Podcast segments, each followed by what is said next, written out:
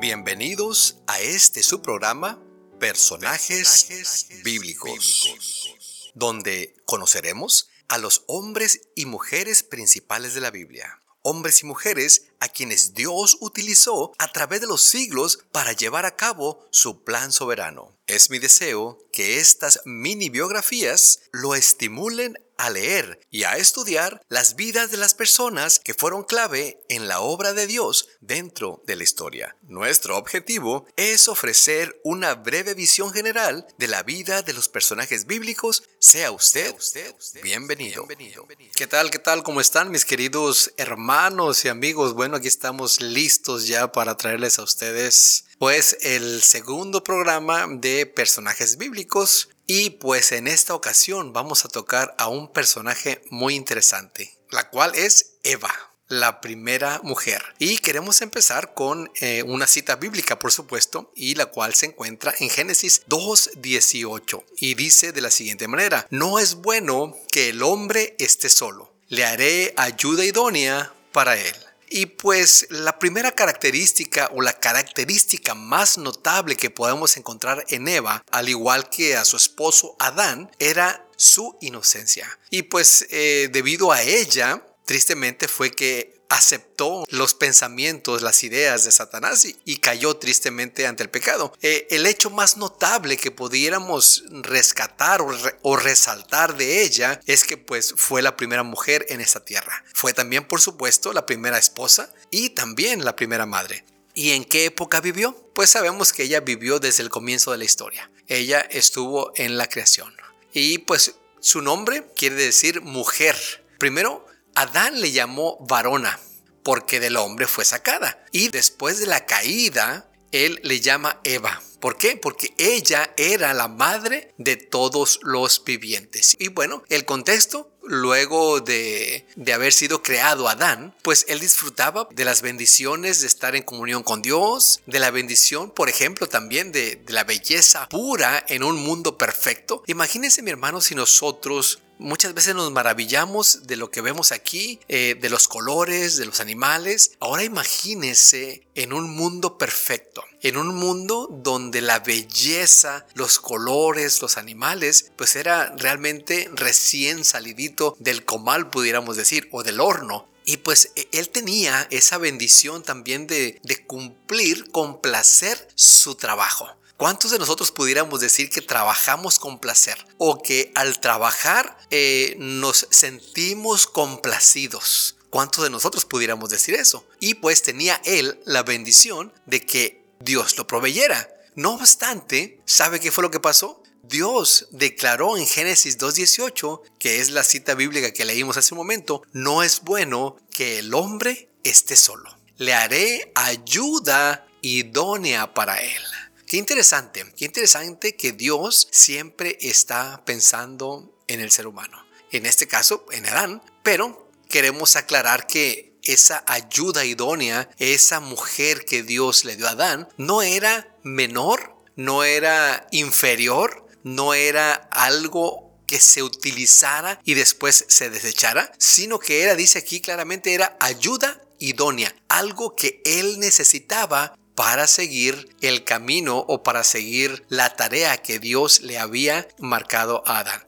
Y bueno, a diferencia de Adán, que fue creado él del polvo de la tierra, Eva es creada a partir de una costilla de Adán.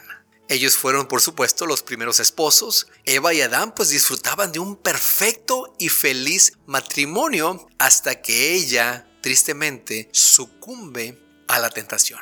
Come de la fruta o del fruto prohibido. Y pues después le ofrece a Adán, quien también tristemente pudiéramos decir, come de ese fruto. Él tenía la decisión, él tenía la última palabra, él podía decir no gracias. Al igual que Eva también tenía esa decisión, tenía eh, ese derecho de decir no, pero no lo hizo así. Y pues Tristemente entra el pecado en este mundo perfecto y en este perfecto también matrimonio.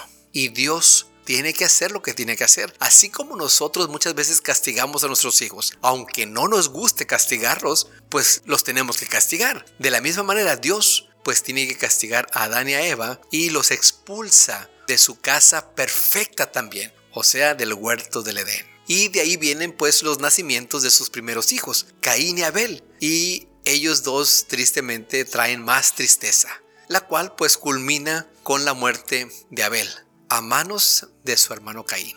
Luego nace pues el tercer hijo que tendrían, Seth. Pero vamos a desmenuzar un poquito. Acabamos de decir que Eva pues fue la primera mujer, ya que eh, Adán necesitaba eh, una pareja, necesitaba una ayuda idónea y pues Dios se la proveyó. Ella fue la primera esposa y cuando Dios ve que no era bueno que el hombre estuviera solo, él le provee de, este, de esta mujer y de esta compañera que era un igual, alguien que es comparable a él. Es un ser humano, pero la diferencia es que ella es mujer.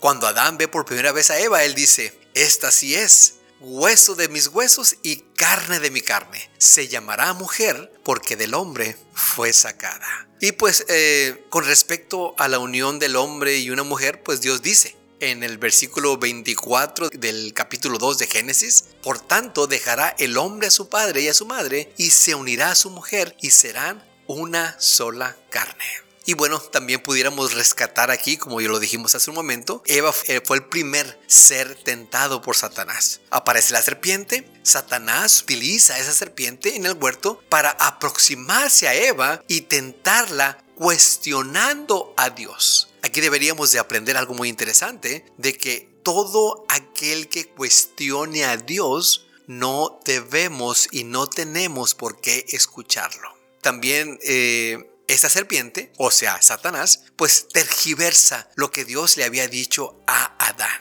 Y ella, en su inocencia y sin sospechar nada, no puede competir con el demonio. Nosotros también en muchas cosas somos inocentes o estamos inocentes y no podemos competir contra el enemigo. No podemos, solamente Dios puede y nos ha mostrado cómo es que Cristo Jesús venció. ¿Cómo? Estando en perfecta comunión con Dios. Dios nos ha mostrado que a través de Cristo Jesús se puede. Y bueno, Eva tristemente no puede competir como dijimos hace un momento contra el demonio y al final sucumbe y come del fruto prohibido. Y para empeorar las cosas, ella le ofrece a Adán, su esposo, quien tristemente también come. Y como resultado llega el pecado. Adán y Eva, como ya lo dijimos también hace un momento, son expulsados del Edén y la relación entre Dios y ellos se altera, lo cual pues afecta a la tierra y afecta a toda la humanidad. Nosotros, mis hermanos, somos producto del pecado.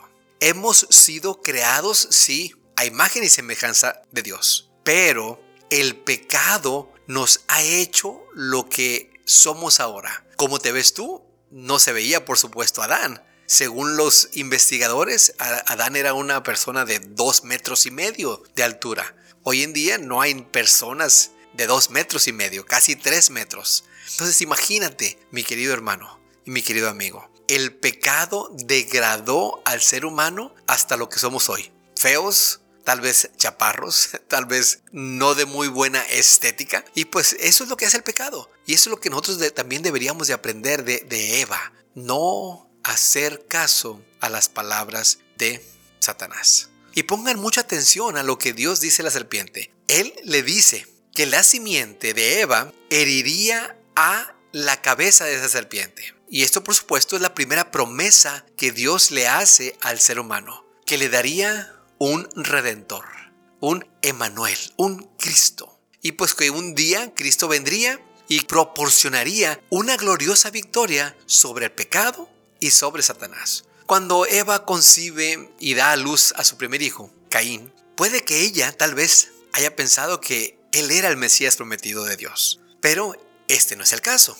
ya que Caín es un hombre tristemente malo, es un hombre malvado, que mata a su hermano Abel. Un hombre que era recto, que complacía a Dios en todas las cosas. Y pues debido a su crimen Dios pues también tiene que castigar y tiene que rechazar a Caín. Y pues de esa manera multiplicando la pérdida de Eva y convirtiéndola en la primera mujer que pierde a un hijo. Pero con el tiempo Adán y Eva tienen otro hijo. Este se llamaría Set y pues a través de él Dios perfeccionaría sus promesas. Sabe mi querido hermano y mi querido amigo que nos están escuchando, ninguna mujer ha tenido jamás el privilegio de caminar y hablar con Dios en un ambiente tan perfecto como lo tuvo Eva. Ella tuvo más de lo que cualquier mujer ha tenido desde entonces. Por ejemplo, un matrimonio perfecto, un lugar donde vivir perfecto y libre, por supuesto, de problemas y todo lo que ella necesitaba. ¿Y sabe qué es lo más triste de todo eso? Que aún así, todavía ella quería más. Quiso comer del único árbol que Dios había declarado fuera de sus límites, fuera del alcance de ellos. Quería más conocimiento, quería más poder, quería más sabiduría, ser como Dios. Y fíjense aquí lo, lo interesante, la serpiente le dice a Eva, o Satanás le dice a través de la serpiente a Eva, serás como Dios. Pero ¿no era acaso que ya Dios había hecho a Adán y a Eva a imagen y semejanza de Él? Ya eran como Dios. Pero al entrar Eva en, ese, en esa conversación en la cual ella no podía ganar, perdió y cayó. Y dice la escritura, por lo tanto, vio la mujer que el árbol era bueno para comer y que era agradable a los ojos y árbol codiciable para alcanzar la sabiduría. Y tomó de su fruto y comió. Y dio también a su marido, el cual comió así como ella. Fíjense lo que hizo Eva. Vio lo que ella no tenía que ver. Deseó lo que ella no debería de desear. Tomó lo que era prohibido, comió lo que Dios le dijo que no eh, comiera y aparte ofreció dio a su esposo de ese fruto prohibido. Tristemente, a través de la mujer de Eva, el pecado y la muerte entraron al mundo. Tristemente así fue. Pero, ¿sabe qué, mi querido hermano y amigo? A través de la simiente de la mujer también llegó la redención del pecado. El Mesías, el Redentor, el Salvador, Cristo Jesús. Eva probó la amargura del pecado personal y sus consecuencias. Pero también, por supuesto, participó de la bondad, la provisión y la protección de Dios, ya que Él vistió, recuerden que cuando ellos eh, pecaron, su manto que los protegía se les cayó y Dios los tuvo que vestir. Les enseñó también, pudiéramos decir, a hacer vestidos. Los echó fuera del huerto del Edén y puso un querubín y una espada encendida en la puerta para que ellos no pudieran comer del árbol de la vida. Imagínense lo que hubiera pasado si ellos ya con su condición pecadora hubieran comido del árbol de la vida, el pecado se hubiera extendido para siempre. Fue por eso que Dios tuvo que correrlos, sacarlos del huerto, para que no comieran del árbol de la vida y el pecado no se perpetuara. ¿Qué podemos aprender de la vida de Eva? Bueno, debemos de tener mucho cuidado. El pecado, mi querido amigo, mi querido hermano, siempre está a la puerta, siempre está en la esquina. La tentación forma parte tristemente de nuestra vida diaria. Y dice la palabra de Dios, sed sobrios y velad